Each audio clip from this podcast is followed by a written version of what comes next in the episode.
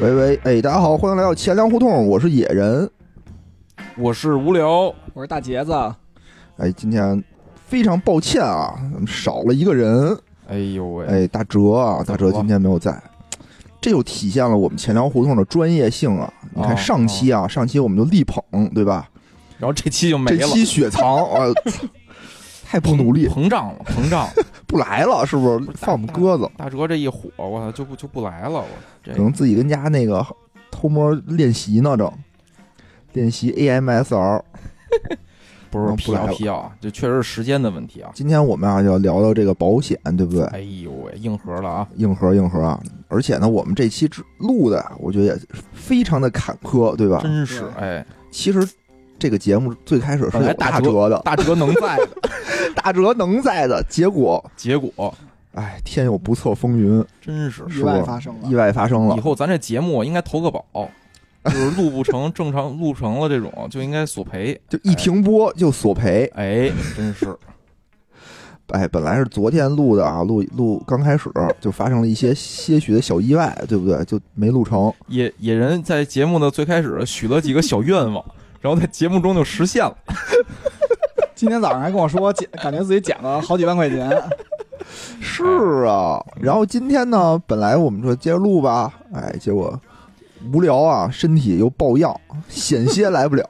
对，我还好，我还好，主要是大哲影大哲响影响我们的这个头牌，是是是是，没办法，哎，为了这周啊，为了这周能更新，是不是？那也只能暂时先雪藏大哲雪藏一周，啊，雪藏一周，行吧？那咱们就开始聊这期节目啊哎，啊，哎，那咱们是不是还是按照惯例先先先读读大家的留言啊？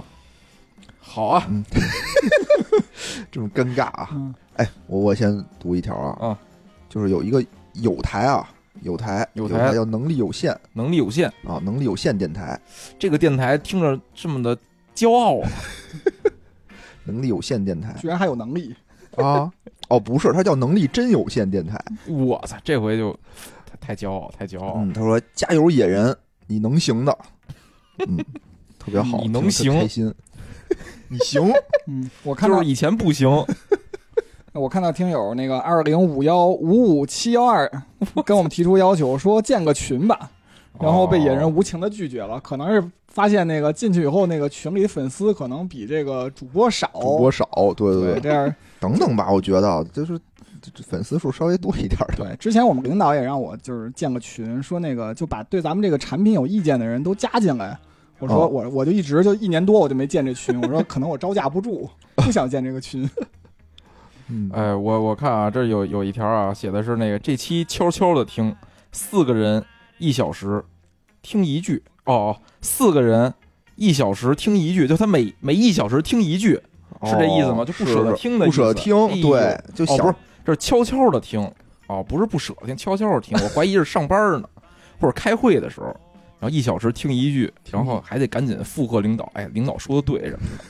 一边领导一边说，让他一边笑，笑，领导说，嗯，就他理解了我真正是什么意思。哎，不错不错，嗯，然后还有我们这个忠实听众这个小豆角啊，说这个停一会儿暂停，明天接着听。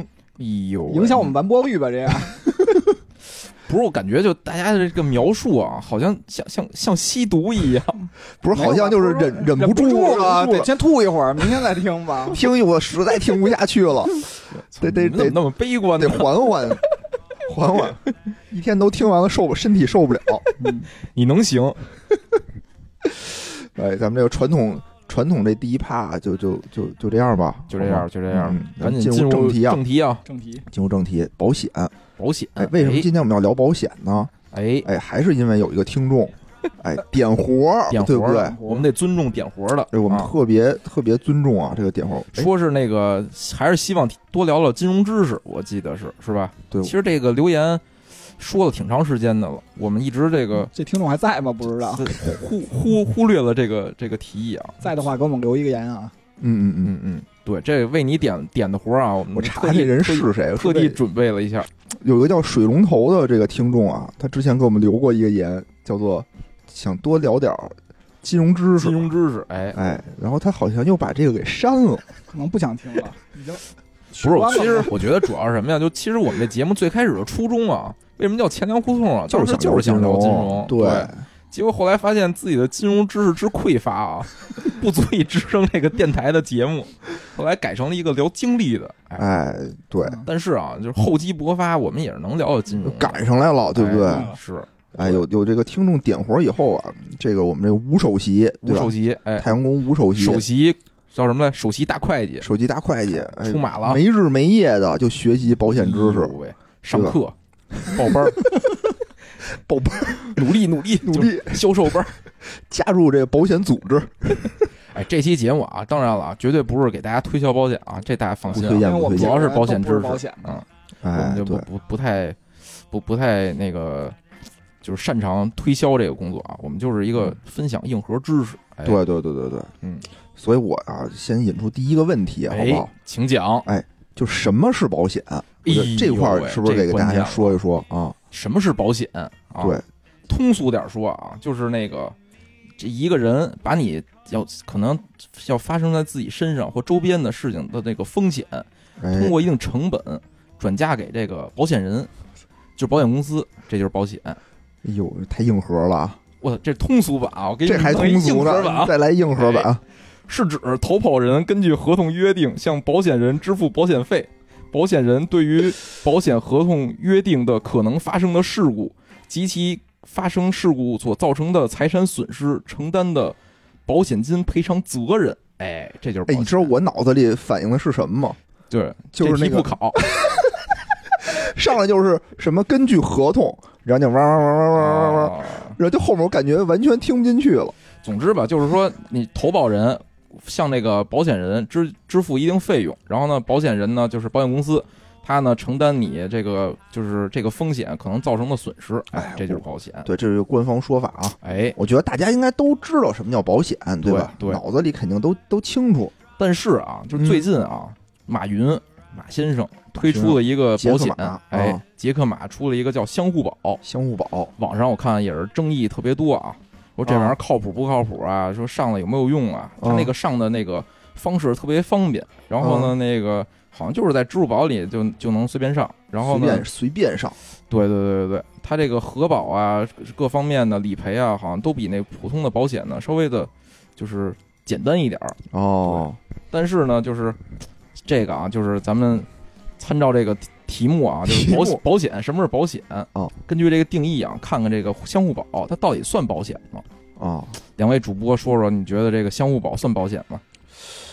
我觉得可能不是官方定义的保险，但它呢哦也能起到保险的作用。哎，哦这其实你主要得看它跟定义到底有没有冲突啊。对，虽然我们知道答案，但是好像听起来好像到底跟这个定义好像也没有什么冲突，它这些条件应该都具备了吧？哎，唯一一个区别啊，就是什么呢？这个相互保，这个投保人支付了这个保险费，嗯，并没有支付给这保险公司，嗯，对，他支付给保险公司的是管理费，等于我就是这个保险公司在里边呢，他承担的是一个管理责任，它不承担你的风险的赔偿责任，哦，等于就是你这就类似于众筹项目，大家把这保费呢都归归集到一块儿，归账户里，谁用谁就从这儿支点儿，然后呢，那个这个就是这个保险的那个主体啊，叫这个信美相互，是一种相互保险的牌照。哦，它呢从中起到的就是一个管理作用，所以它保险公司最重要的是什么呀？就是这个金融的这个偿付能力和这个哦。就是就是叫什么稳定嘛。但哦其实它它在这个产品里，他就是一个中介的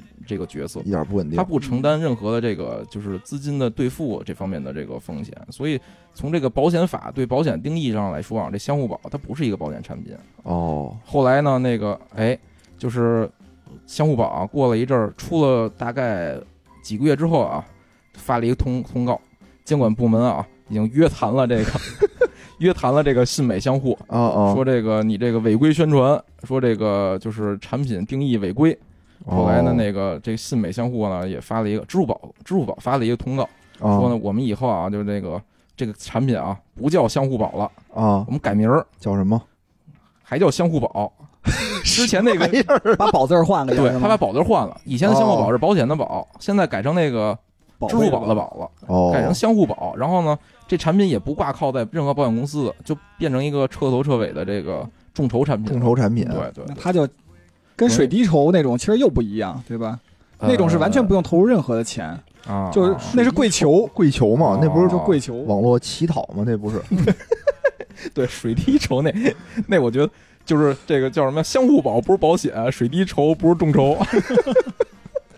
哎，你说这种相互保的这种东西啊，我以前还参加过，是吧就我跟大杰子我哦我们俩啊参加过，但不是这种受这种人身的啊，我们参加这种车险车险的，啊，就是之前有一同事哦也也来过我们这个节目，叫大魔女，哦，以前他干过这事儿嘿啊，就是他们原来是有一个车险的几个同事出来组，就是建了这么一公司，嗯嗯嗯就是干这个，大家一人出点钱，嗯有这么一基金，然后谁车出事儿了呢，对，就就给谁赔。其实挺好的一东西，它它呃保费也便宜，它不叫保费啊，就出的钱也便宜，服务什么也挺到位的。嗯，但最后呢，好像就是被薅羊毛，就是被骗保什么的，就给啊就这种公司吧一是他自己核保不太成熟啊，然后索赔理赔流程呢可能也比较宽松，而且它内部就保险这玩意儿就是骗保最重要的是什么呀？我感觉啊，就是里外勾结。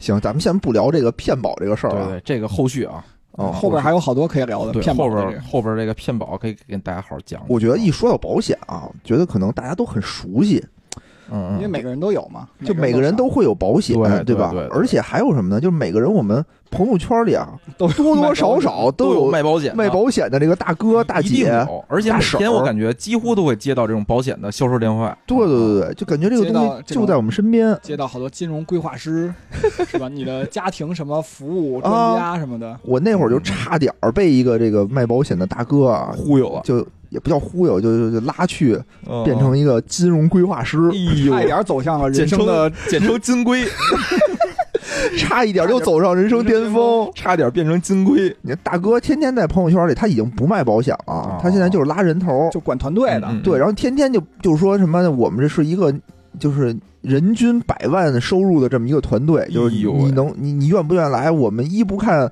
一不看你的学历，嗯二不看你的出身，只要你努力，你就可以。哦，就听着其实挺诱人的哈。这群里俩人，一个你一个他，是吧？然后那个百万，大他挣大哥挣两百万，然后你挣零，然后是我人负一百万，人均百万，我欠他均一百万。。哎呦喂！反正这个东西听着就挺，我一保险吧，大家好像有一种感觉，就是哎，对，有用吧，但是又有点抵触。哎，我我想探讨一下这个问题啊，就是为什么就是大家一听到保险这件事儿，第一反应是特烦。你有没有这种感觉？比如一接到这种电话，就是我是卖保险的，或者什么，你就觉得特烦。就无论这个人可能跟你关系多好，他如果贴上那个标签儿说他是卖保险的，你你可能我觉得就野野野人啊，先从关闭他的朋友圈开始你。混淆一概念，就是嗯大家其实烦的啊，不是保险，我感觉烦的是卖保险的，就这是两哎两件事情。对对对对，就是你看，就是相互保刚一出，就那么多人去投保，那么也没人买，说明大家有这个需求。对，其实大家不排不排斥保险，排斥的是那些天天骚扰你的卖保险的人。为为什么呢？我感觉就是任何销售啊，就是任何销售行讨厌行业啊，好像都有这个类似的问题，就是哦，你其实是强卖给别人一样东西，就也不说强卖吧，就是你想卖给别人一样东西，人别人就是甲方的心里啊，天生就有一种抵触感，挑剔是吧？对，就是这种感觉，我觉得没办法。可能分人，因为因为他是其实人家卖保险是挖掘你的需求，你不能认为就是说我你必须要强行推销给我，人家是帮你 帮你挖掘需求，分析 分析 分析一下，帮你。可是啊，就是我接触到这些，就是他，我接触到这人保险销保险销售人员啊，哦他在说话的时候就有一种不容你质疑，然后就有一种就哦强给你强行洗脑那种感觉。哦哦就比如说吧，比如这个东西它收益低，哦，对吧？我觉得你要说，也哎呀，这个东西就是收益低，我觉得我能承认，他就偏不。他说我们这个东西就是比银行的收入收益高，然后或者又说我们这低低怎么了？我们这个保险，我们这个就是是你，我们就是要低。说我流动性差，我流动流流动性差就是好，这个东西强行说，我觉得是这样，就是说，呃，怎么说，就是保险这些话术啊，一定是嗯保险公司通过他自己的就是多年的这种销售的经验制定出来的。就这套话术呢，可能是比较简单粗暴，他对所有人都用同样的话术。他为什么不改这话术呢？说明可能大行部分有效。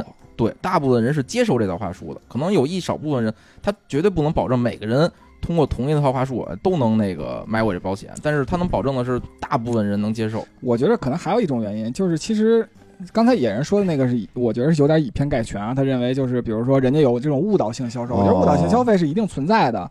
但是不能说所有的保险销售人员都是以偏概全，有的人肯定还是会认真对你服务的，对吧？是，像咱们工作，可能有时候有的人就特混，你说他操，他他天天什么都不干，让他干活什么都不干，你不能说银行所有人都不干活，是，对吧？对，啊，就只说咱屋里现在坐这个人不干活。对，而且我觉得还一个就是保险啊，就是他其实保险的这个从业人员啊，尤其这个一线的这种销售人员，他收入的大成大部分就是这个返返佣嘛，所以就是说。这是他的不得不干的一件事，这是他维系他生存，他就要这样，他就要拼命的去找每一个客户去去销售他的产品。就是这个，我感觉跟那个他们这种佣金的方式，其实跟那种中介有点，就房地产中介有点像，因为他们都是提供的中介服务，没错没错，对吧？保险经纪人也是中介服务，这个中介服务，嗯嗯嗯，对，是是是。但是你你看啊，就为什么我对这个销售人员就突然间意见这么大啊？是因为就在前两天，哎呦，我刚刚阻止了我妈。成为一名金龟，买保险哦，就买保险，就是我就发现这个销售人员真是无孔不入，就是他，他就渗透在你的这个生活圈子里面。哎，你比如说，我妈就跟我说说，哎，我想买这么一款保险。我说为什么？他说，哎，我这有一什么姐们儿，就跟我们唱歌出去玩一姐们儿，老跟我说，老跟我说师生险是吗？这老跟我说就让我买。我说买的是什么？我妈说，哎，我也不知道，就是好。就是说，就是觉得不好意思，就人情就不好意思，有这种有这种，对吧？真是。然后说，我说您不知道您就买，他说嗨，这东西也不能没了，然后也有点收收益，钱也能存下，哦年金类的是吗？呃，对，哦，对。然后呢，我就问他，我说您这到底是怎么着啊？他说一年能有个三点多、四点多的收益，说一个一年存两万块钱，然后这么多个收益。然后你到了十年，你先存五年，然后到了十年的时候再都给你。哎呦，我说你要说看看还给你，真是，对。我说想了想啊，确实是比买什么玉镯子呀、什么 P to P 呀什么的强一点。银银手环、银手环、银腰带，啊啊，对对对，强一点。我说您非得想买，因为我跟他说嘛，我说这个东西啊不值，您还不如买个储蓄什么的值呢。嗯嗯嗯嗯，妈就说啊，就跟我说说，哎呀，你也不懂什么的。哎呦。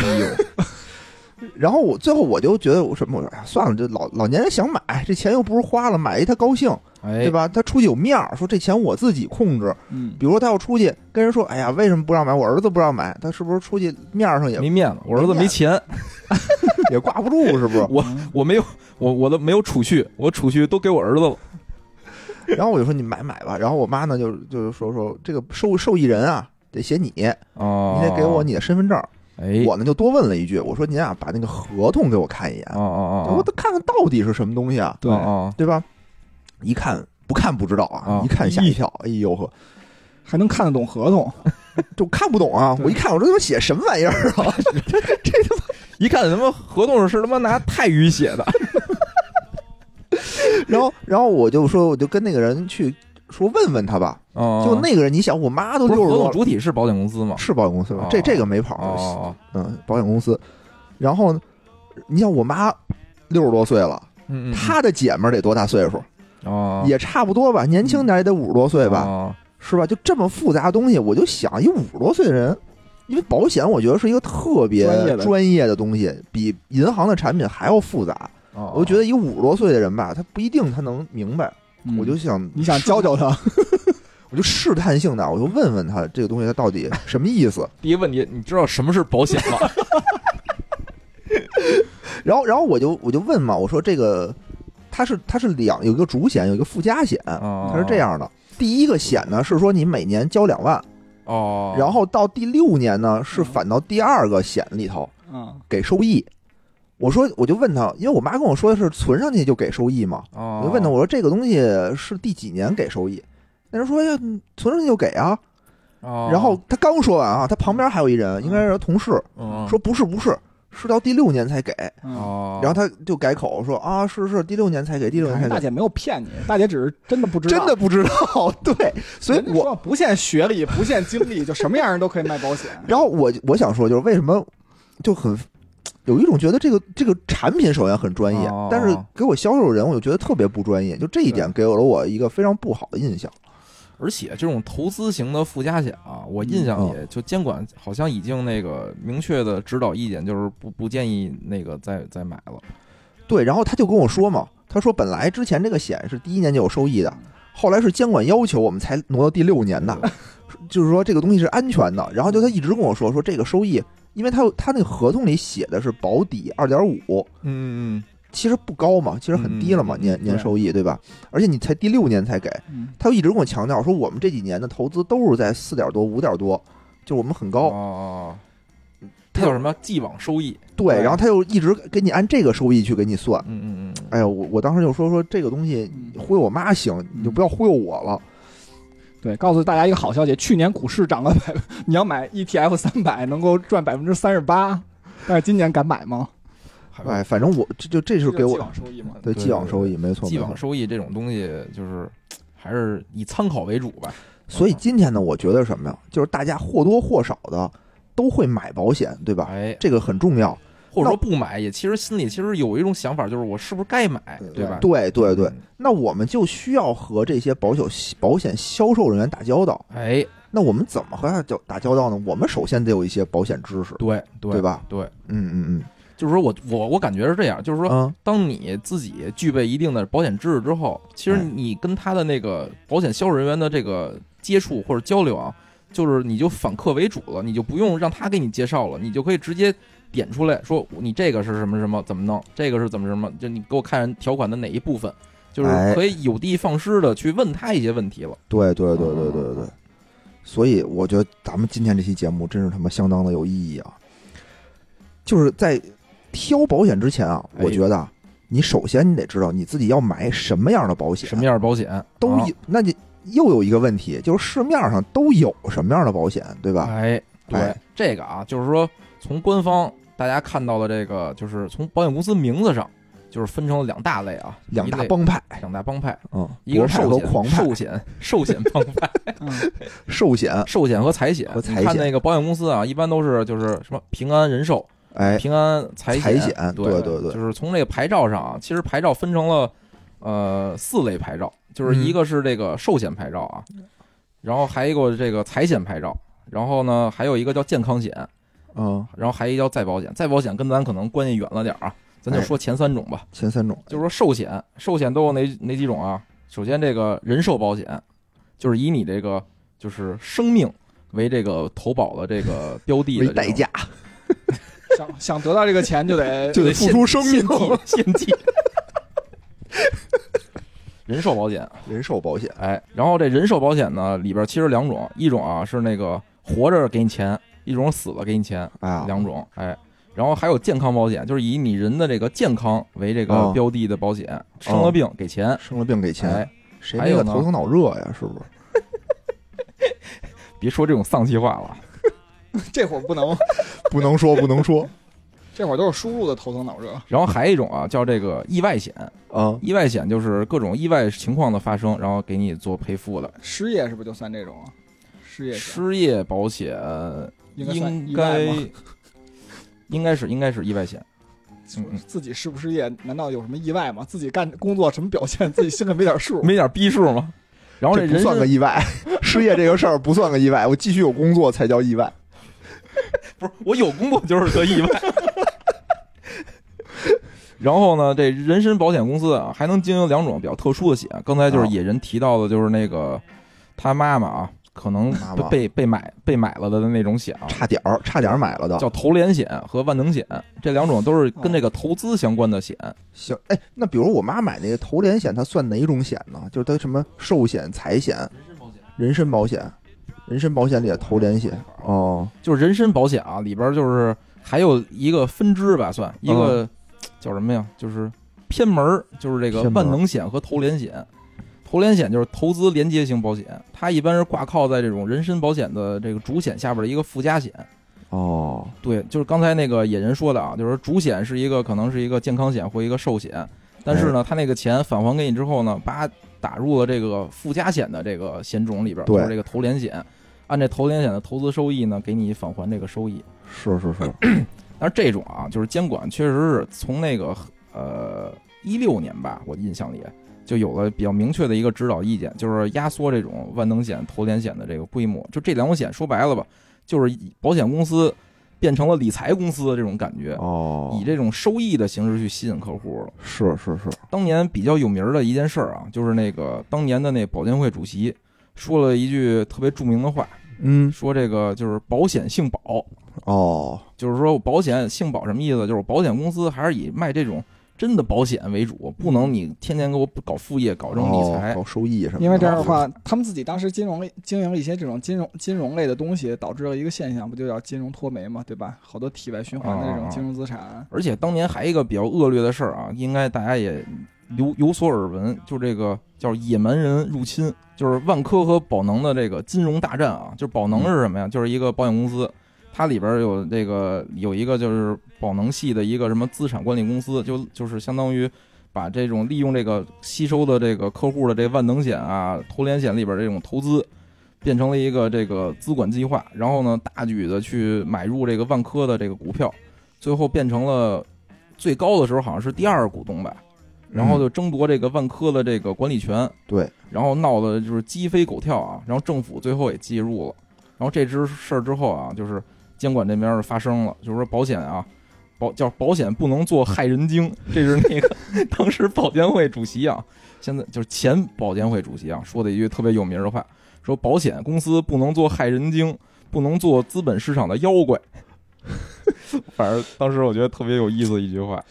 后来就压缩这规模，一是怎么压缩呢？就是说那个你存量那个控制在你自己的保险金的百分比有一个呃规模的控制，还有一个就是说不能以这个附加险的形式把这个投连险搁到这种寿险的为主险的这种保险计划里。哦嗯对，这就是刚才说的几个寿险啊，就是人身保险里边的。然后嗯就是财险还分几种啊，就是财产损失类的，就比哎较财财险咱们接触的可能比较多，对吧？车险，就有车的肯定会接触，车就车损险。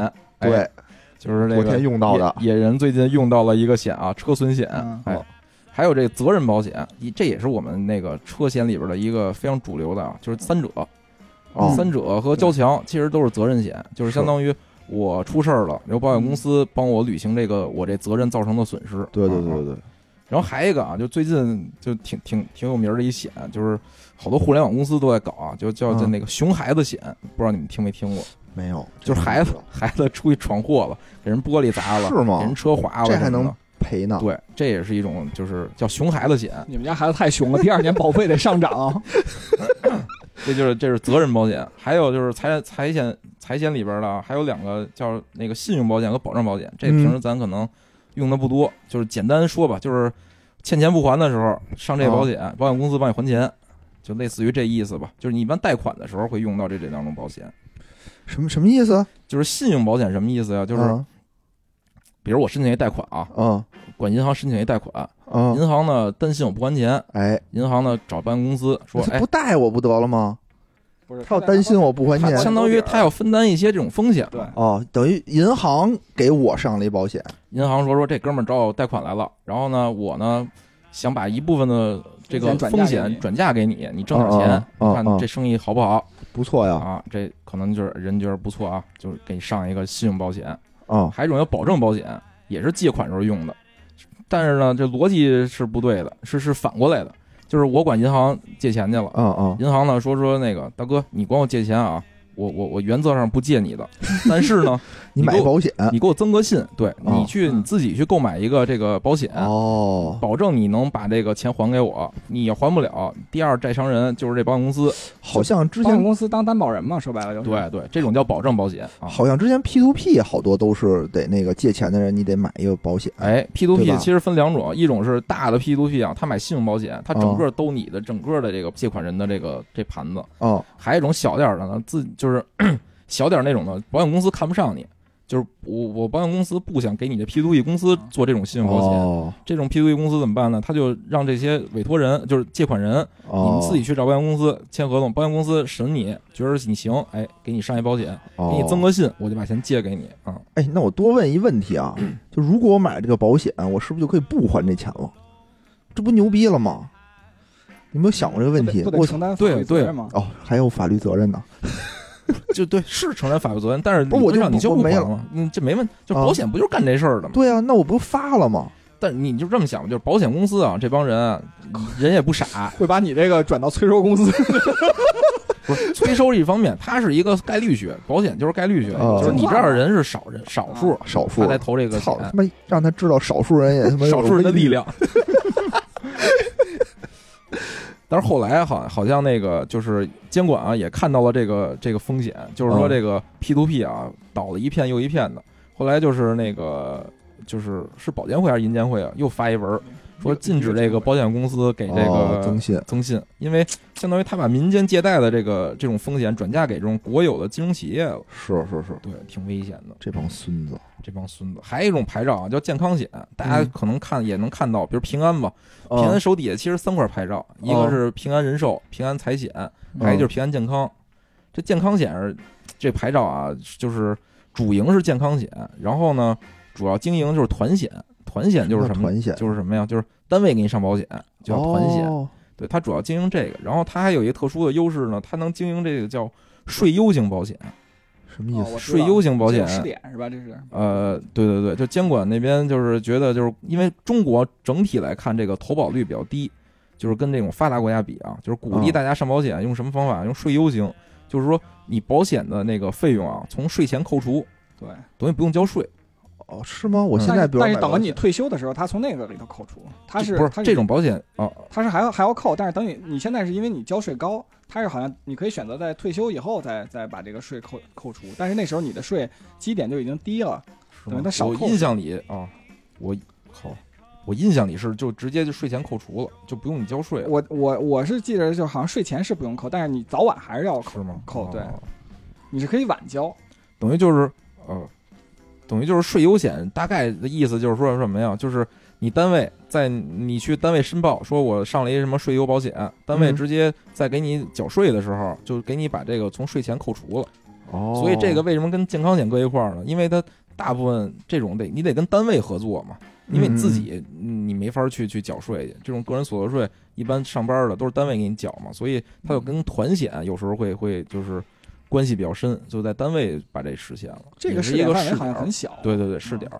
国家现在健康险牌照好像就四家吧，我印象里啊。哦，这还这还有单独的牌照是吧？不是单独牌照随便哪个保险公司就能买到。还有一种啊，就是嗯叫养老保险，也是一单独牌照。这保这这个就是可能年金险比较比较多，这个养老保险，对投资范围也比较灵活一点，跟那个普通的保险公司比。当然，这也属于就是就是牌照比较少的，好像我印象里也是四家四家养老保险公司。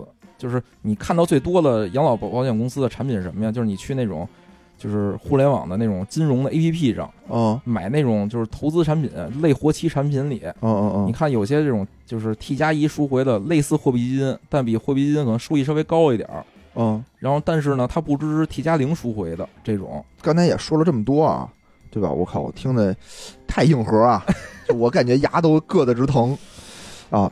说说啊，就问问这个，我替这个听众啊，哎问问这个吴会计、吴首席，是不是？哎就，我们最常见的保险都有哪些最常见的啊，啊？就是买车的，就是财险跟责任险，啊就，三者跟车损险。这一般买车都会上这些险哎，对吧对？嗯，然后呢，平时呢，你能接着电话的，啊一般呢都是寿险和健康险，还有意意外险很少。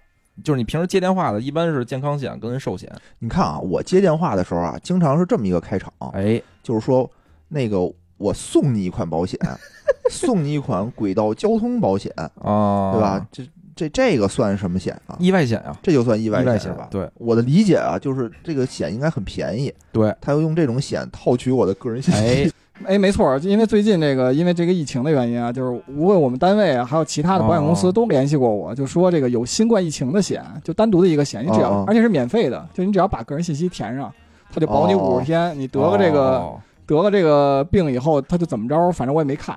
你就把这险买了以后，然后就出去舔栏杆儿，不戴口罩。不是，就住那地住地坛医院里，不是有那个舔舔八秒钟舔三次马桶，公共厕所马桶吗？那是什么呀？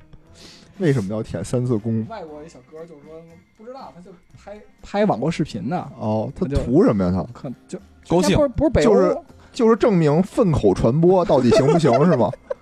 粪传播不是口传播，就是粪传播。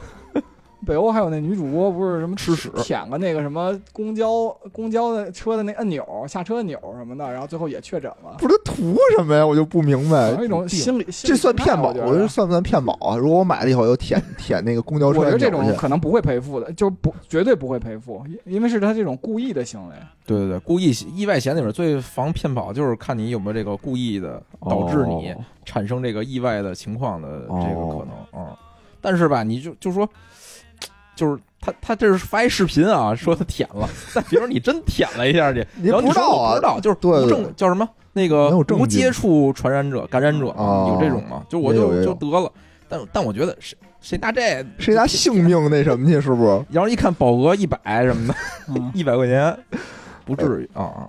嗯，反正这种这种意外险，可能咱们平时接触的也，比如说你我出去玩去旅游险，是不是也算意外险？延误延误。对，延误是意外险，不是，就就发生意外了啊你买机票的时候，它不都有一个那航空意外险吗？航空意外险对吧对对就在正常那种买机票的下边不都有一个勾选项，你可以哦自己哦勾选吗，对吧？一般你都勾吗？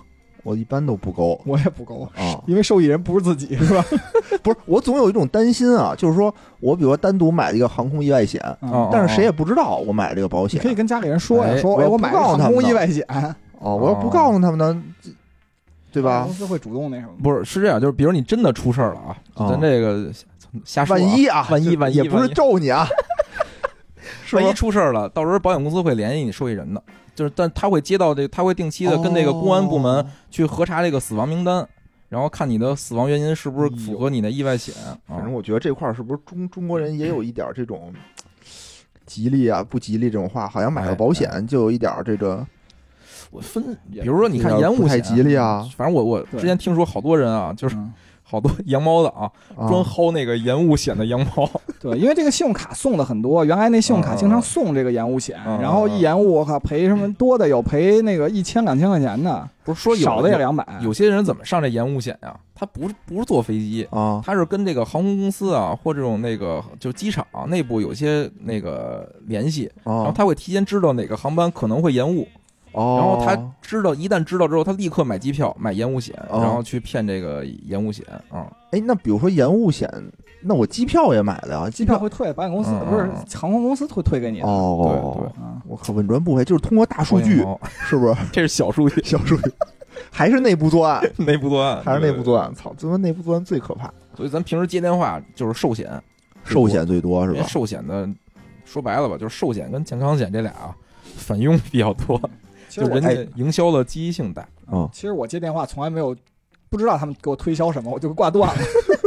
没有深入了解的机会，是不是？对，而且而且现在好像就是一般给你推销的那种保险啊，它叫什么呀？叫保险计划，啊就是一保险计划里一套会会一套，一真是一套连招一 combo，一主险加一堆附加险，就是一套东西。你一看那个，下钱全 你一看合同就一溜儿合同。嗯，根本看不懂。那咱们这样吧，咱们今天就就重点说说这个寿险，寿险和健康险嘛，这俩可能比较重要，就比较接触的比较多，对吧？哎因为收听咱们这个节目的听众可能岁数都偏小，都是年轻人，嗯可能还没摇上号买车，所以车险咱们今儿先不聊了。而且车险没什么可聊的，车险充分竞争，就是你看那个保险公司那价格几乎都是一样的，就是而且你必须得买。挺挺多的，可能。但是说到保险这重要性，车险还是挺重要，因为因为你像我开车好，我从十八岁到现在多大就不就不说了，就一直开车，然后就就就没有说那个就觉得这哎呀车险就特别贵，就那个哦车损险特别贵，然后占比例又高。然后就是我，我就去年我就说我不上了这车损险，哦一下省两千多块钱，多开心，多开心！然后十一的时候我出去玩儿，然后我就用我那车哦撞了一迈巴赫，我但是幸运的是吧，当时我就觉得我靠，这他妈真完了，这就，然后就四处借钱。迈巴赫是撞了俩门子，他那俩门子得换。然后那个我自己的车吧，但是好处就是后来我发现我上了三者，啊！三者把迈巴赫赔了，而且那俩门子也不贵哦，俩门子八万块钱。但是我自己你要想没你没上三者的话，这八万块钱你掏了我自己的车，我就去四 S 店看问了一下四 S 店说那个保守估计就五万来块钱，哦，可能得六万，修下来可能得六万多。哦我后来没舍得修，然后自己去修理厂修的，然后自己掏的钱。哦，啊是，我觉得车损险还是有点用。对，为了省两千，最后花了两万多。我之前是那个车泡水，也是车损险把我给救了。哦，要不那车可能就废了哎，我一直以为车损险不管泡水、什么自燃什么这些。管我哦，嗯，我记得以前好像不管，你得专门买那个有一涉水险，对，嗯涉水险跟这个泡泡水险不一样不一样不一样在哪儿啊？涉水险是你开的时候，嗯，哦，你开的时候就是见着水坑了，你不踩刹车非要穿过去，车哦报废了，就涉水险给你赔。嗯你要是泡水，就车没动泡在那儿了，车损险就赔。但是泡水我概率不大，因为我们家没有地库。你也不过河是吧？我们家在在沙特 泡油险那可能是，嗯，说不说这个车险又他妈叨叨说半天，车车险不多，我觉得还挺重要的。这个重要重要挺重要的。听咱们节目都是成功人士，肯定都他妈开迈巴赫的，应该是。关键我觉得就是车险吧，就是就是它属于一个你买车之后，它是事件触发型，你买车之后你就必须得上，所以就是没有？只有把交强险上了，其他都可以不上。三者啊上也三者和交强，啊，对对对，好不容易说句话啊，还把麦离那么远，都没录上。没事儿，再重新来一遍。讲了就完了。嗯。刚才说什么来着？哦，哦，我说那个车险就还是得上，因为对对对就是只有那个交强险必和三者必须上的，嗯。车险车损险是可以不上是可以不上的，对。是。车损，还是建议大家上一下啊。还是上一下，还是上一下。你就想，我昨天撞一变成了车，变成了保险推销，两万多，对要没有车险，要没有车损，我靠，昨天野人还非要说说自己也没上车损，我说不可能，记错了，记错了。结果后来晚上跟我说说，哎呀操，修车得花两万多。然后今儿早上跟我说说，哎，我上车损，我说恭喜你又赚两万多块钱，一早感觉自己一下赚钱了，我靠，开心是。开心。嗯，那咱们就是还是好好说说这个寿险和意外险啊。那个，那咱先从寿险开始吧。对，就这个怎么挑，对吧？哎肯定那么多电话销售跟你说，你得知道自己应该买哪一款。哎，嗯，真是寿险啊，原则上分成两种，一种是就是你活得越长拿越多那种，哎，这是保生存，哎对吧，？一种是你死了拿钱啊。献祭险，我们叫它。但是呢，市面上一般都是就是叫另外一种叫两全险，两全，对，什么意思？就是那活的时间越长，拿的越多，死了也给你一笔，哦，就是这俩都赔。因为什么呢？就是就是活的时间越长，拿的越多，这种险嗯，是本来是一个单独的险种啊，嗯但是呢，发现卖不出去。哦，大家都觉得自己可能活不了那么对，岁，大家其实我觉得对于这个生命啊，都可能比较悲观。而且这玩意儿什么，相当于你要你要死的早，嗯你想你的钱就给了那活得长的人了，对我没没得到啊所以自，己会觉得特亏。嗯，然后就这种心态吧，所以就是后来保险公司一般都卖两全险了，就是说嗯你活的时候给你钱，死了也给你。哦，死了就得钱，一般都是别人帮你上。呃，对，那那嗯就是就是有一个涉及到一个概念啊，就是受益人啊，就是看受益人是谁了啊，哦，这这个可能也是一门学问，对吧？学问。这受益人能写自己吗？都死能啊，能啊，就活着的时候，那个是我自己可以，活着是？你自己，啊，如果死了，那个是我自己。死了是这样，死了之后受益人是呃被保险人的法定继承人，哦，然后那个比如他有第一顺位、第二顺位啊，反正这钱总能给你找着地儿给你啊。你非哦比如你说你绝户了，捐了是吧？帮你捐了，保保险公司可能就就想别的办法了啊。比如绝户了，我还买这保险干嘛呀？我 比如当时那个英国女王，她第一受益人可能本来是查尔斯，但是现在不一定查尔斯熬得过她。查尔斯不是阳性吗？阳性，阳性，没事儿，轻症轻症。轻症，轻症啊。嗯，对，这是就是一般咱看见的啊，叫都叫两全险，很少能看到那种就是单独一个险种的，都叫两全。嗯，然后就是你定期给钱，嗯，先先交钱，就跟类似于社保那感觉似的，定期交钱，到一定年龄之后，你就按按钱能给你返回，然后活活到多少岁给你多少钱，然后活到多少岁再给你多少钱，然后死。了再给你一笔，这种是寿险啊。嗯，寿险我感觉啊，就是可能就是咱平时接电话里也不是占大头，大头还是那种健康险，我感觉就是大头是那种什么重疾什么的，对吧重？疾对，这算什么健康险吗？重疾分两种，嗯一种就是就是健康险里的叫医疗险，医疗险还有一种呢就是意外里的叫意外重疾险。啊，这俩区别是什么呢？就是健康的那个叫医疗险的话，是你重疾之后你去医院，啊，对对对对，去医院之后医院有票了给你报。有票了。对，还有一种就是那种意外的重疾险，就是你得了病，只要确诊了，就给你一笔钱，你这钱你怎么花都行。哦，那这怎么怎么要那个花都行呢？是不是好一点啊？对我个人啊，就推荐大家的其实是这个，就这种意外的重疾险，就是它相当于赔付你这个钱啊之后，是让你就是既能自己有一定金额去去看病去付费，还有呢，你能维持你，因为你比如真得重疾了啊，你上班肯定上不了了嘛。你的生活保障其实是它能给你一个生活保障，是是不是那医疗险呢？就是你看病才给你报嘛，等于你自己的生活其实没有保障。但但我感觉是不是医疗的那种，是不是保费能低一点啊？就是便宜点。相反，医疗的贵。啊，是吗？那为什么？但是它能报的品种多了。对对对，因为我因为我去年就是特别案例，就是我去年上了医疗险，但是因为我们单位就是可以自己配嘛，配了一个医疗险。然后正好去年我跑步的时候就膝盖有点不舒服，哎，然后我后来我就去三院那个拍片子什么的，反正都是按用医保卡嘛。结算完了以后，我自己还付两千多块钱，我就拿那个单子什么的，就都是那种他自己就是我们我上那保险公司，他也有那 A P P，你就在线把这些拍拍照片都给他，然后他就差不多。用了不到一个月吧，把钱给我打回来了。但是最早的时候，我们这说一 说一个别的，就是我们之前单位还跟那个平安合作的有一款，就是那平安那个也是一种医疗险，就是你去干什么就实时结算，就直接刷他卡，就到医院那个定点就弄那什么了。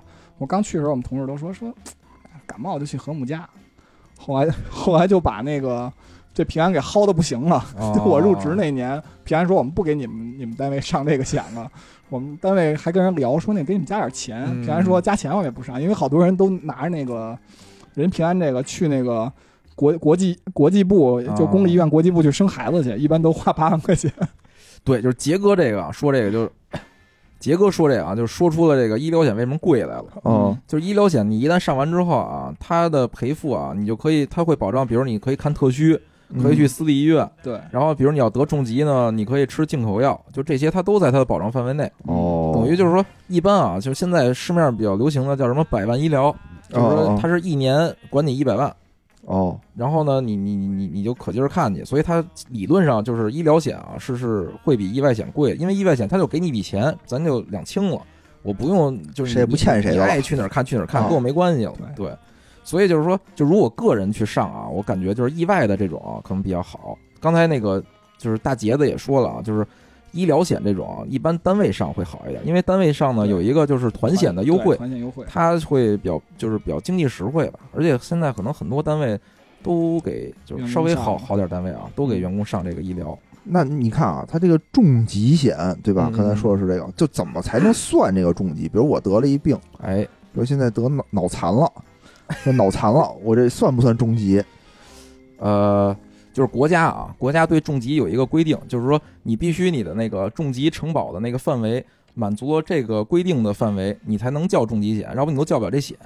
一共是六种核心重疾，这叫哦。然后呢，呃，还有就是行业，就是保险行业啊，自己有一个规定，规定里边呢，就是自己加了十九种险。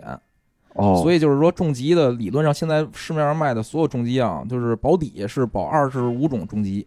哦，你这脑残，我查了一下啊，并不在这个重疾险里。然后这里边有一比较有意思的事儿啊，就是重疾里边有一个病叫脑中风后遗症。哦，就是这什么意思呢？就是中风并不赔你钱，中风后遗症才赔你钱。哦，就中风有一个非常大的危险什么呀？中风之后可能就就就就就死了。哦，死了这种情况，这种重疾险是不赔的。哦，除非你约定里边有一个身故，但是有些是不约定这个的。哦，就是说重疾什么意思？你得长期的患这个病的情况下，他才他才赔你钱啊。听着挺惨的。然后呢，就是现在啊，就是行业 就是外边宣传重疾险啊，很多都是什么呀？就是保你一百种重疾。哦，有的一些更有甚者啊，保你三百种重疾啊，或者说含轻症，就是说它含一些轻症，但其实呢，就是理论上啊，就是国家为什么规定了这个，就是六种，就是叫核心重疾，然后保险行业自己有这十九种啊，就是。这二十五种加一块儿，几乎覆盖了人群的百分之八十五以上的重疾情况。对，主要得看人家那重疾到底有没有把这些覆盖住，对吧？其实是最大保障。给理论上就是保险行业现在卖的重疾，这二十五种基础重疾应该是都涵盖的。它的噱头就是什么呀？我保你百种重疾，但是呢，你一看啊，就是百种重疾跟这个就是这二十五种重疾啊翻了四倍。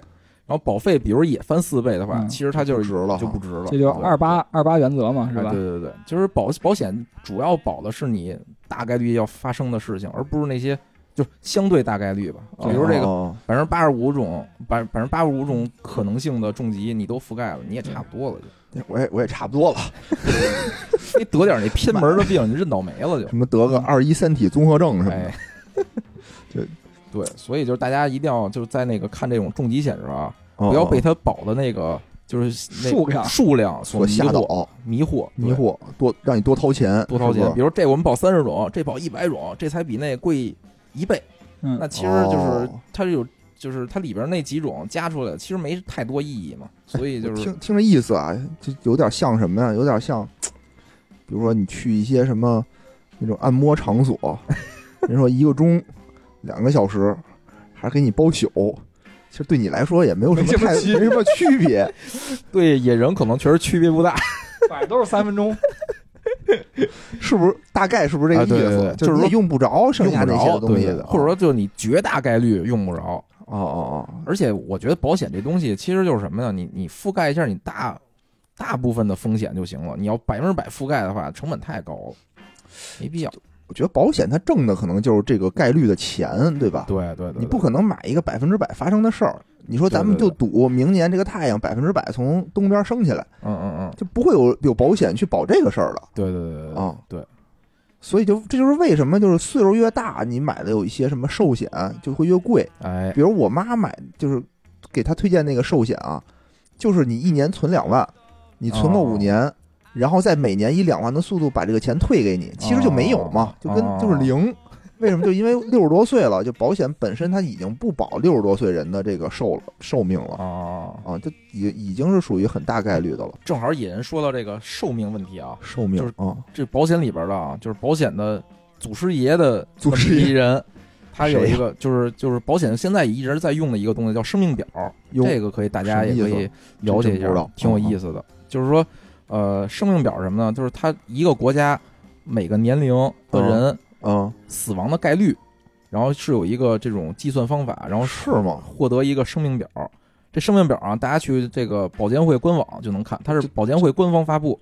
哦银保监会现在叫呃，银保监会，对对对，对银保监会，银保监会够够够银，哦，这对不是一个什么内部材料，不是不是，是一公开的大公开的记录。哎，那其实大家这个寿险啊是怎么算出来？就是说我举个例子啊，就比如说三十五岁人，三十五岁人呢，啊这个男性三十五岁男性性啊，他是分性别分年龄，我现在对生存率是多高？是千分之零点八八，是死不是死亡率是吧？死亡率死亡率千分之零千分之零零点点八，八，那就是万分之八，八点八，万分之九吧，你概率高一点，分之九，是这意思吗？万分之九差不多吧，万分之九。哦，对一万个得死九个。等于就是说死九个，就是保险公司它核算啊，就是它有一个非常复杂的公式啊，但是嗯就大概率的这个计算成本的方法是什么呢？就是你的保额，比如你投一十万的保额啊，哦十万乘以万分之九，哦，就是你要交的保费，就是九十块钱。但是呢，这是纯就是赔本赔本的这个算法啊，它里边会加很多它运营成本啊、销售成本啊，对对对对，我说产品研发成本。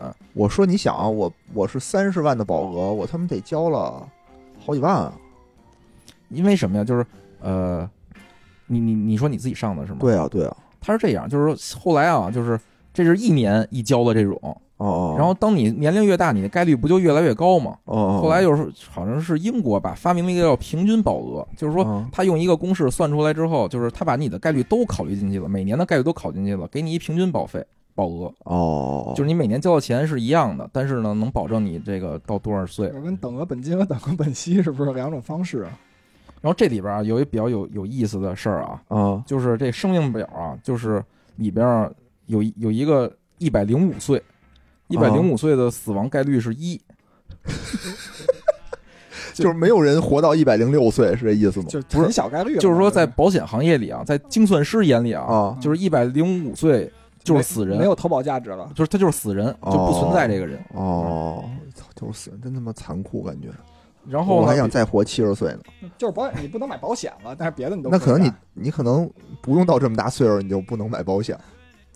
然后比如说八十岁啊，八十岁它是千分之七十六，然后呢，相当于是你三十五岁的这个倍数大概八十倍，也就是说你八十岁的时候要上嗯你要上一保险的话，你现在比如说交一百块钱，你你你呃就是到八十岁的时候，你就要交八千块钱一年，哦，大大概是这么一个原理啊。所以就是说，呃，寿险大部分现在所有的保险公司啊，都是参考这个就是生命表。那这东西核保，也就是说，我岁数越小，其实买的就越便宜。你刚出生那会儿也不是，反而贵，对吧？你得先扛过那一段，百天满月什么这些。哦，反正理论上，它这个表是一个以这种指数型吧，随着年龄增长越来越高，就是你死亡率一定是越来越高的。肯定，那肯定。对，所以就是很多保险啊，你看这个寿险行业啊，就是说你要从年轻时候投保，它那个钱会便宜一点儿。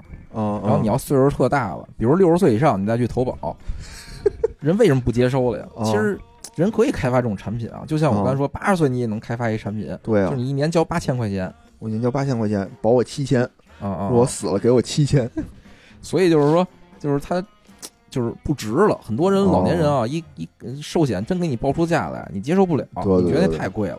是，哎，对，就是我们单位，因为之前。我们单位是那种灵活配置的，就是他把难题甩给甩给员工了，就是说他比如一年给你个七八千分吧，差不多，根据级别不一样啊。然后他就这虽然算难题，也是幸福的难题。谈了那么个四五家公司保险公司，然后他有各种产品，就刚才也那个无聊介绍这些产品都有。嗯，然后就是你可以给自个儿上，也可以给家里这种直系亲属上。嗯，但是就是基本原则就是说，你员本员工本人上的必须要比家属多。就是钱金额必须要多才行。是。然后我去年上的时候，就是是我头一次上的时候，就是那个每年保险公司都过来宣讲，因为这些公司他们之间也要竞争嘛，就是希望你买他们家保险，除了吹嘘自己的那个 产品好以外，嗯嗯然后比如说赔付率高啊，什么赔付快啊，就这些，然后一般都会介绍一个基本的原则，就是叫双优先原则。这双优先原则是怎么回事呢？第一就是他说你上保险，首先要给谁上？你们一个家，比如说。保保费有限的情况下，先给这个经济支柱，对经济支柱上，对，比如说你看我是家里经济支柱，我上的时候，比如说只能上一个人，我就先优先给我自己上，然后再给其他人上。为什么呢？因为一旦我出了问题，这家可能经济经济就垮了。比如说我们有房贷，谁去赔，对吧？所以要给经济支柱上。是，嗯嗯。哎，去年其实我就跟我媳妇讲这道理，我媳妇就特别不接受。嗯，他应该给他，他就应该。我就说，我就说，我就给我上，然后那个我再给孩子上点就完了，因为本来就是我级别也低，能上的险不多。应该给他上啊！我媳妇儿，我媳妇儿特别不开心，说凭什么不给我上？我觉得你这么跟他说，就是我我给我自己上，受益人是你，可能他就接受了。我应该让他给他讲解一下那个常州杀妻案，我给你上，可能对你并不是什么好事儿。你说是身故险是吧？其实是，其实是我去年上，其实都是医疗险，因为我觉得，第一就是我，我其实就是给孩子上，因为我们家就是平时看病，因为孩子小，都是孩子那什么，但是员工又必须得给自己上的多，所以我给孩子上，比如上上那种 C 款，我就至少也得给自己上，比如说保险公司的 C 款，就必须得这么上。但是我要再给我媳妇上吧，我钱就不够了。哦哦，所以大杰子给就是给他媳妇儿买了保险之后，开始疯狂的给他媳妇儿 科普怎么爬珠穆朗玛峰之类的。蹦极多么开心，说无无绳就是不挂绳的蹦极，无绳跳伞啊！对，舔马桶有多么多么香，地地坛医院有多么美。对，这是这是第一个优先，就先给家里的经济支柱。那个第二个第二个原则就是在个体中保障产品优先投保的原则。这是什么意思呢？就是说风险不论是你男的女的呀，什么性别呀、年老啊、什么穷富啊都存在，对吧？但是对于每个个体来讲都是平等的。说，但是你最你最优先上的是应该就是严重影响你们家庭财务平衡的保险，就是放在首位。所以那首先就是上那个重疾，重疾为什么呢？就是说可能会导致你收入中断，然后但是你们家的支出还是没有断的，而且可能变得更多了，对吧？对对对。然后第二就是包括什么残疾，就是你失去了劳动和收入能力。然后，然后再是身故，就刚才那个无聊说的身故，就这是有道理。因为这种你人已经走了，但是你钱也没有了。对对对，嗯嗯嗯啊，但是你也不花了，虽然你没有收入，哎，但你也没有支出了，支出零，对吧？你要是残疾丧葬费。死了反而干净。对，你要是那个重疾的话呢，你相当于你虽然没有了收入，但你花的比以前还多了。对对对。虽然你以前是经济支柱，但是你现在不是了。负债支柱现在。你这靠保险保住你，还是家里的经济支柱？你原来是柱，现在是个井。让你媳妇儿可能还会保住你，让你接着活，这样还能得到保费。对对对对，哎，这是这是双优先原则。嗯嗯，这个原则我觉得挺好的。是是。但刚才提到了一个，就是那个杀妻案这件事儿，咱们也可以。其实最近这种杀妻案挺多的，挺多的吧？我操，挺多的，没有。就是常州杀妻案，好像是他保险领域那个，就是挺经典的一个案例。应该就是一三年的时候，就是就是常州常州的一个男的，啊，就是他是网聊认识一个女的，哟就网聊认识了十三天就跟那女的结婚了哎。呦，我结婚完了以后呢，就对媳妇儿特好，买苹果、手机。哦哦哦，啊，我说买苹果就好，我这买了一箱呢，也没见你什么媳妇儿牛什么的 也不吃。啊。然后那个买什么金首饰什么的，哦。然后他就跟另外一个可能自己的朋友吧串通，让那朋友勾搭自己媳妇儿，哎呦，然后反正后来怎么着就把那媳妇儿骗出到水库里给溺死了，哦，因为他媳妇儿不会水，谁给溺死的呀？可能是他们那个他那朋友骑着电动车冲进了水库里，然然后他朋友会水就游上来了。这哦这件事儿其实后来那个大鹏和那柳岩拍了一哦个那受益人受益人对以那背哦。景拍了一个电影叫《受益人》，对。那挺好看的那电影，对，那电影推荐给大家可以看一看啊。但是但是就反正这个案子最开始的时候说警方也没有怀疑，啊一聊到柳岩，我可就不困了，腰板都直了。对，反正反正就是胸也挺起来了。其实我觉得上保险这件事儿，你想你平时比如说你不是什么特别有钱的人，你为什么要给家里或者或者有这种上保险习惯的人给家里忽然上保险？其实这种行为其实也是挺那什么的，对吧？我们不是忽然啊，嗯，打电话打电话让我上啊 就对就对媳妇儿就是给你打电话说一定要给媳妇儿上保险，是吗？啊！经济支柱，我媳妇儿是不是倍儿棒？不是你刚你刚才说那个，接着咱们接着说那个杀妻案那事儿，啊、是后来你说警察也没有对，好像警察最开始也没有怀疑，哦但是后来好像是那个怎么破案啊？忘了，我没看那段儿。大杰子啊，说这个骗保，让我想起了一另外一个我我最近看的一个骗保的案件啊，也也也我特惨，我最近学习的是吗？最近学习如何骗保，是在那什么湖南，就是有一哥们儿啊，就是那农村的一嗯。一一三口之哎四口之家，就是那个俩小孩儿，嗯。然后呢家里可能是债务啊，有一些债务危机，然后家里没钱了，这男的呢就给他媳妇儿，呃给他自己上了一个这个意外身故的保险，啊。上完之后呢，他也没跟家里人说，然后哥们儿自己啊就是那个开着车就开到嗯。湖里去了，嗯嗯，开到湖里去了之后呢，自杀了是吧？伪造他自杀，但这男的没死，没死。消失没死了，消失了，哦。消失了。哎呦，消失之后呢，那个等于就是你也找不着尸体，但这人不就去世了吗？他就觉得，哎，这儿我就那个那个身故的那个险就赔给我了，对对对，赔他上了可能是一百万吧，上了一百万的这个保险，说到时候哦赔给他老婆孩子了吗？不就？啊啊啊。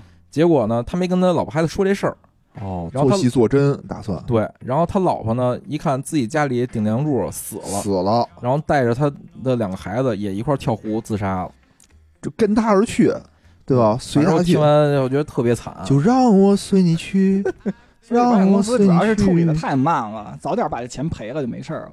不是后来是然后就他儿子媳妇儿也自杀死了，也自杀死了。那这男的呢？这男的后来发现，就是偷偷回家啊，偷偷回家发现自己老婆孩子都死了，啊，这男的特别悔恨，然后投案自首了，说自己骗保，哎，哎，特别惨。哎真是你说为一百万值吗？关键是啊，就是后来就是网上值吗？我觉得怎么也得上一个亿吧。不是后来网上有 分析，就是这种身故险啊，骗保其实成本特别大，而且啊不一定能骗出多少钱来。是是是是这样。他是这样，就是说很多这个身故险啊，它有一个条款，就是它赔付你，不管你保额上多少啊，它赔付你是按你年收入的十倍，就是赔你十年的钱。他有的是哦有这种条款，等于比如这哥们儿啊，就你说就一农村的，一年能挣多少钱呀？可能也挣不了多少钱，然后呢，十倍也没多少钱。哎，那我问一个问题啊，就比如说，比如说万一、啊，谁没个万一呢？是不是？嗯 又来，就就以野人为例吧，咱别我，咱就谁不在说谁吧。大哲，大哲，啊，比如说大哲啊，哎，现在这个身染重疾不治之症啊，哎呦，已经得知道自己不治之症了。啊啊，他呢就选择了说，哎呀，我得给孩家里留一笔钱啊，哦哦说买一个什么意外险，自己哦伪造了却了自己的生命，哦，这个赔不赔？就我自杀了，自杀不赔，自杀好像是有明确规定的，就是你自杀或者故意造成那个死亡是不赔的。对拒赔的几拒赔的几个原因嘛，这不是？错，自杀赔。但是它上面写着什么呀？一年之内自杀不赔，明确规定是一年之内自杀不赔。你过了一年，你再自杀就赔。这我我我我觉得啊，这可能还是得大家看看看合同，看合同，合同里边是是有这应该是有不同的规定的，不同的规定。或者或者那个投保的时候跟那个业务员好好聊一聊，因为我记得啊，网上看是为什么呢？人说就自杀这种事儿呢，是一个冲动性的，就是当你如果你能扛住，说我有一年的冷静期，嗯你到了明，你今天想自杀，你明年，哎，没准儿医学发展好了，你这不治之症你治好了，嗯，或者是有什么有什么那个事态有什么转机，你就不想自杀了，嗯嗯。对吧？所以就是说，就怕是你，我就是为了死买保险，马上赔，嗯，就这种是不赔的。嗯，后来就改成一年了。但是呢，有这种特殊的地区啊，嗯比如说这种自杀意识很强的地区，比如日本，最开始是一年，后来不行，说一年，大家很多人就扛到了一年之后再死。所以在日本比较特殊，它是改成了两年，哦，是两年以后你自杀才赔。说这样一下就大幅度的下降了。对，反正按照野人这么说，其实也有道理。因为拒赔常见的原因，我给大家说一下啊。哦常见拒赔原因，第一就是你投保的时候未进行如实的告知义务，啊，对对吧对哦，大家都可以理解。第二就是事故不在保障范围内，或者事故属于责任免除，嗯嗯嗯，对？吧？第三就是你在观察期发生的保险事故，这就等于是你刚才说的那个一年，给你一年的观察期，哦，对吧？包括就是投那种医疗险的时候，就是有一段时间，就那保险公司跟我们说，就是你投了保以后，这十个月以内你要生的孩子，我们可不管。嗯，是。啊。哦，就是说你已经知道了，就是对。他不会保一个确定性的事儿，对。他一定是不确定性的事儿。对，是有观察期，就是说一般是九十天，然后也有更长一点的，就是说你在观察期内嗯，即便你出现了触发了这保险里边的这个理赔条款，他也不赔你钱，一般是医疗或重疾会有这个规定。对对哦，还有一个是没有在规定的时间向保险公司报案。哦像咱们一般那个车车险撞了车得先报案。是应该先报案的。对，哦啊，还有一个就是其实也挺常见，就是没有按期缴纳保险费，哦，因为有的那个保费。有的保费其实可能它需要那个按期的缴，对吧？对期缴叫什么什么趸缴还是趸缴和期缴期缴和趸缴啊，趸缴就是一次性交清一次性交清，对啊，那种期缴就是按时按一年周期去对去交的一定周期对对期缴其实跟那个还信用卡还款一样，就是你如果到期没有交，其实没关系，你可以有一个几天吧，好像可以延后交。但是这一段时间，如果有正好你说这几天出事儿了，保险公司也不管哦，啊。哦哦哦，是是这样的。是那就是，其实你刚才说这么多啊，嗯这个不管那个不管的，就我们怎么分辨？就是他保险管哪个不管哪个？我觉得一个重要的原则就是我们得看合同，看合同，对对吧？对，这些条款合同里全都有。对其实也有这个理赔的数据啊，就是理赔，大家可能觉得哇，这保险公司倒是不赔我，找各种原因不赔。嗯其实其实这些原因都是已经合同已经规定好了的。对对，正常来讲，就是保险公司公布的数据啊，可以看到，就是其实赔付率还是很高的。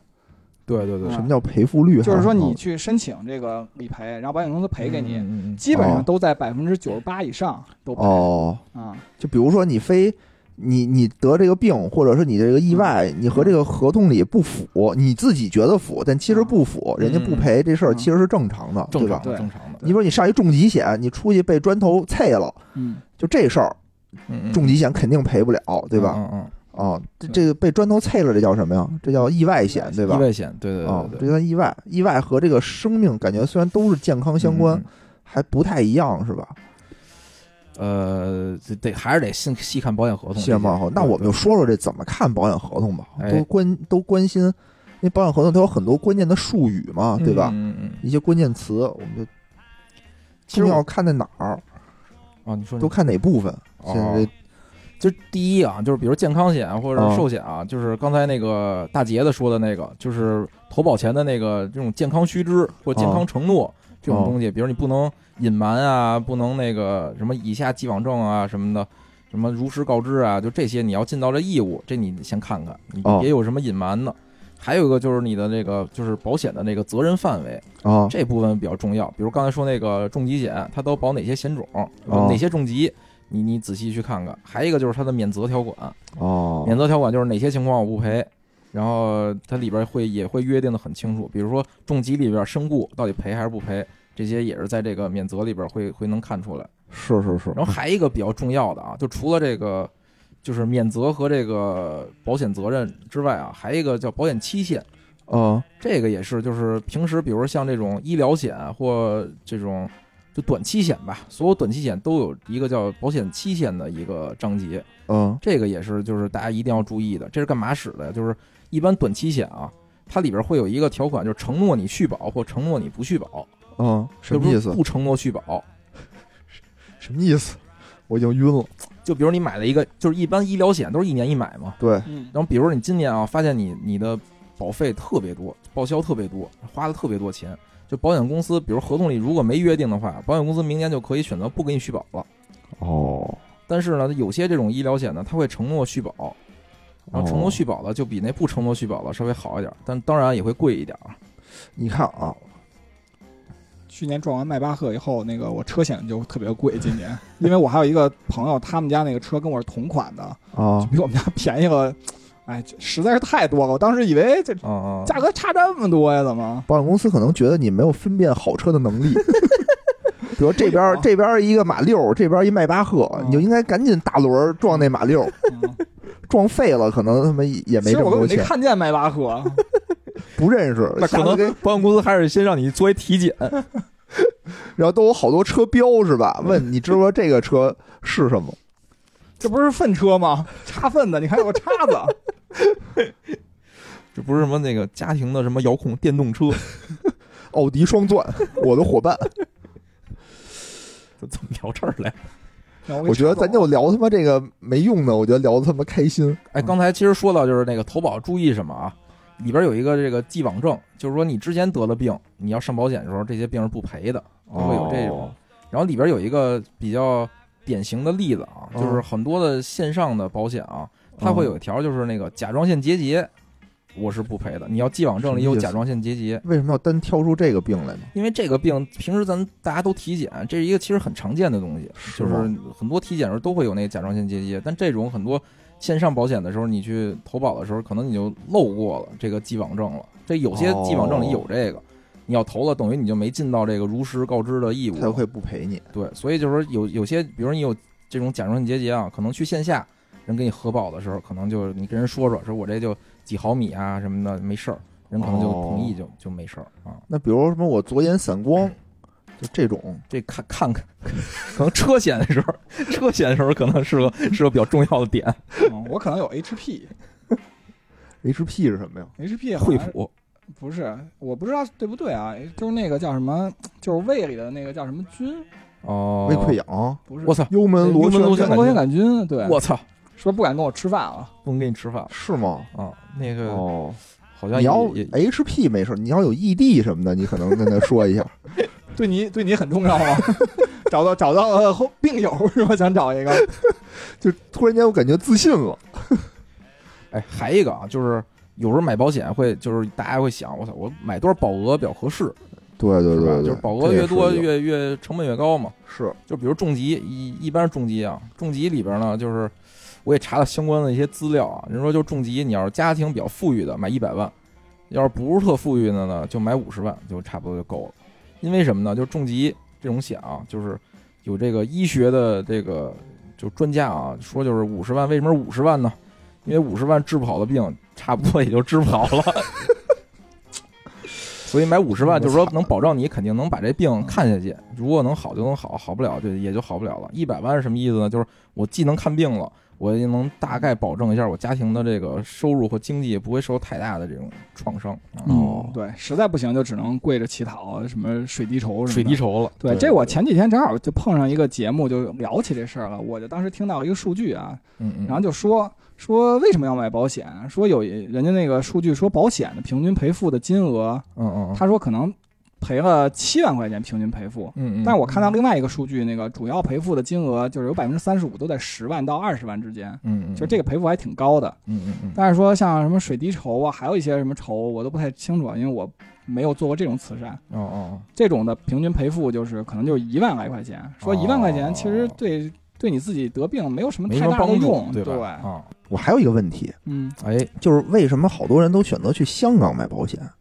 哦，就是你们发现了吗？就周围好多人都说得去香港买。其实我觉着就是因为我我们办公室就有同事去香港买保险，啊，我觉得他们好像就认为香港的保险赔付的好，怎么叫赔付的好呢？就是他没有那么看多港币赔没有那么？多小陷阱，他们好像有这种、哦这种感觉啊。但是我自己因为我没有香港买保险，因为我觉得单位上的保险就因为咱们都年轻嘛，还是不花钱送的香？对，还是送的香免，费的香。免费的香。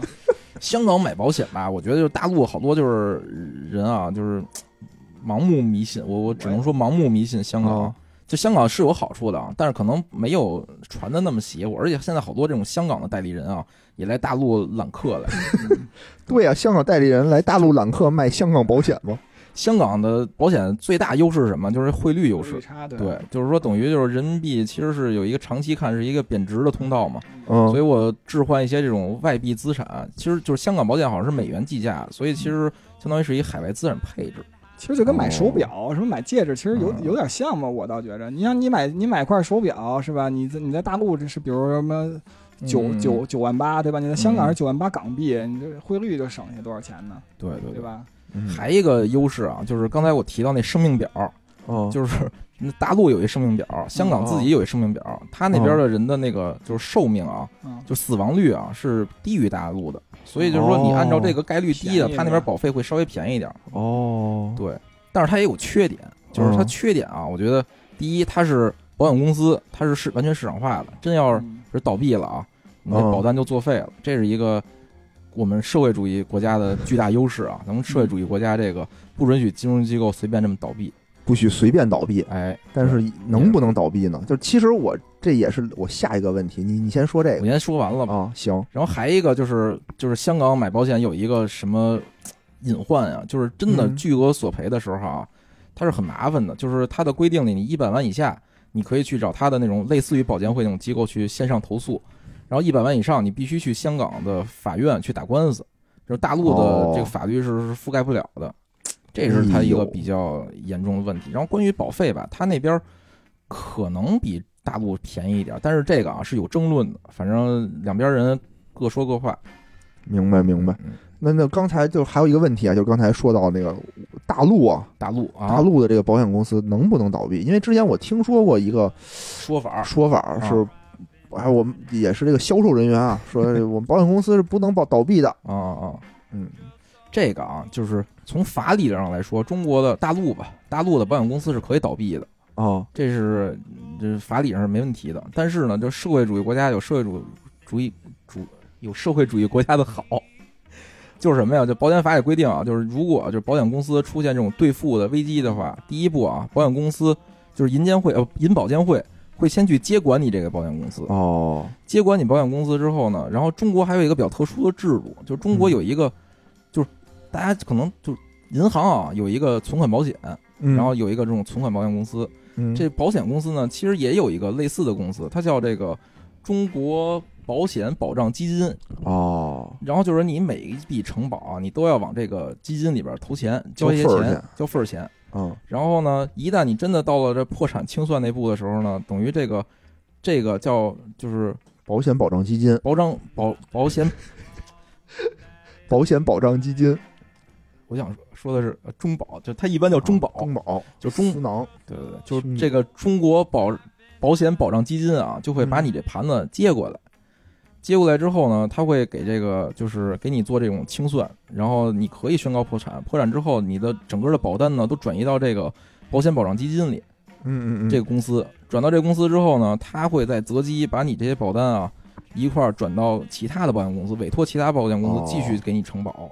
所以就是说这个机制啊是一个非常官方的一个就是一个规定嘛。所以就是中国的保险公司，即便是倒闭了，你的保单原则上理论上是不受影响的。但是呢啊，它有一个规定，就是说我一旦啊真的你要申请破产，保险公司申请破产了，嗯我这接过来有一个条件，就是说你的那个保单的保额。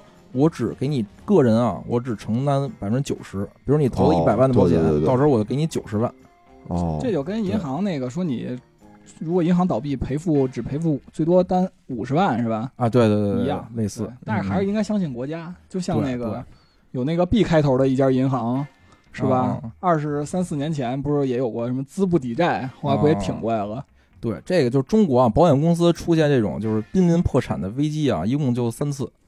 最近的一次就是安邦，安邦，安邦是出现这个重大的财务风险嘛，然后就是被这个就保险保障基金给接过去了。啊，现在接过去变成叫大大家家保险大家保险对，，就是他他先接过去了，接过去之后是托管了两年吧，嗯托管两年，就是他在找买家，谁把这个这单子都给接过去。现在买家还没定呢，现在找着了，现在是呃中石化，然后还有上汽，上汽集团，哎，我看之前不是说有一家民营的什么要入，是个假消息是吗？那可能是在后谈吧，反正现在是就是呃找着买家是中石化和上汽公司，已经就是宣告注入资了，然后现在这安邦就变成这个大家保险了，然后还一个就是新华保险，应该也挺有名的吧？嗯，他是那个零七年的时候他自己挪用资金 破产，后来也是被中保基金给收了。就是要给我妈卖保险，那就是新华保险。你现在就是现在没事儿，现在没事，他是也是接管了一年左右吧，然后那个转给汇金了。哦，汇金就是国家比较有名的这种兜底公司。还有一个是这个叫中华联合保险，这保险公司也是说出现巨亏。这保险公司啊，具体为什么出现巨亏我不知道啊，但是这保险公司之前的股东是新疆建设兵团，所以我猜啊，大概率这这保险公司就是那个在这保险公司投保的啊，都是这个新疆的这个我们新疆的那个朋友们啊，可能他那儿啊，就是拿那个大陆的生命表计算概率，可能可能是不是不太准呀？后来也是被新疆这块儿事儿就不说了，不说不说不，说不说了。反正大陆的保险公司啊，就是就是能破产，哦但是你的保单是是会受影响，会是吧？百分之九十，就相当于打一九折吧，哦这是极端情况啊。所以还是得挑一些大保险公司，对吧？不是不是不不大呀，就是所以还是得看命，是吧？就理论上，中国的保险公司啊，就是大的小的都受这机制的保障，而且哦就这只是它的这保险这个监管制度里的最后一道屏障。之前有特别多屏障，比如你有这个存款准备基金，它这叫保险准备金，是是是，然后还有公积金的一个制度，然后还有你每年要做这个偿付能力测试，就是特别严。就中国的保险公司，我感觉啊，是是不管大的小的，就偿付这方面应该都没有太大问题。所以就是基于这一点啊，其实有时候这些小点儿保险公司，它的那个价格其实会更合理、更便宜一点。是是是嗯是，确实是这样。就是我觉得最后吧，我还想给大家提一个醒啊，就可能是一特别弱智的一个问题，哎但是之前呢，对我还是产生过一些迷惑性的。哎，就比如说我之前买这个什么重疾险什么的，叫什么趸缴也好，叫什么期缴也好，就是我哦交了多少年以后吧，其实我是保保终生的，哦，对？吧？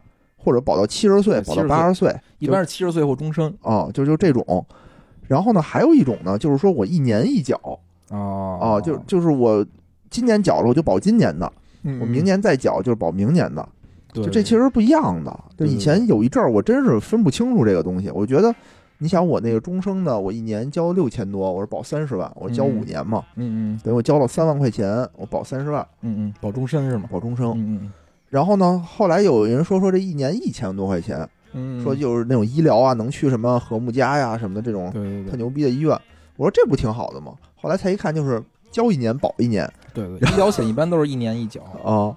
可是你要能去趟和睦家感个冒就两千多块钱，你就赚回来了。是是是，反正就是就医疗险，即便是医疗险啊，就或者重疾险也好，就是反正就是你要加上轻症的话，其实嗯就保险公司也不傻，你加了轻症了，他把轻症的那个概率也给你算进去了嘛，是是所以其实挺贵的。不要小看保险精算师是吧？拿那么多钱，对我还算不算不明白你这点事儿。算不明白还啊，我对跟傻逼似的，因为我还看了一脑残。看了一下去年那保险公司就业绩业绩年报，嗯，哇，反正就是跟银行对比吧，基本上至少都是那个招商银行 这种利润增长率的水平，对对都是十百分之十几的那种增长你。就想吧，二零一九年上半年啊，嗯半年收的保费嗯是两万五千亿，嗯就是二点二点多个亿，嗯二点多个万亿。哦，那上半年的赔付呢是六千多个亿，嗯，当然这个不是这么算的啊。对对对，但就是说我他肯定是有这么多的钱，我可以保险公司拿着这么多的钱，可以自己去投资，再赚更多对对的钱所以就保险大家现在炒炒股的时候，为什么说险资入市，大家这么兴奋是啊，吧就？有钱啊。对，就保险里边，就是它盈利啊，就有有有三大块儿吧，就是一个利差，还有一个叫死差，嗯，还有一个叫什么我忘了，傻叉死差。有傻叉吗？傻叉可能是你这种脑残 脑残险，就是死差什么意思呀？就是就是比如啊，我预计今年哦。得死一千个人，我得赔一千个人的，嗯。然后呢，哦。结果今年就死了九百个人，哎嗯，我这一百个人的这个免赔啊，就是我的一个利润，这叫死差。哦，然后利差就大家都知道，投资收益嘛，就是这种寿险公司啊，投资收益可能占它整个的这个利润里边百分之七十，哦，所以就是说他他真不在乎你这点儿保额保费的，所以就是说你说他拒赔吧，就就是他绝对不会变着法儿的拒赔你，他一定是有一些这个，比如你真的没看合同，跟合同不符的，对吧？所以就这这个不不用考虑那么多。嗯啊，是一年一交好，还是这种长期的好？反正就是刚才我说吧，就是短期的，他一般都不会承诺你续保，然后承诺续保呢，也不承诺你就是续费，就是续保续费是这是非常重要的一个条款啊。就是所以短期险就是不如长期险，我个人觉得，嗯嗯嗯，行吧行吧，我觉得今天啊，咱们这个有的没的也聊了不少，克服重重困难，对吧？真是啊，可能聊的也就大家凑合听吧。凑合听。啊，哎，要太硬了，可以那个评论一下啊，我们下期再软一点儿。太硬了就没有人评论了，用无声抗议，这这期完播率受到了严重的挑战。可能输在了你念那个定义上。保险法是吧？保险上来就输了。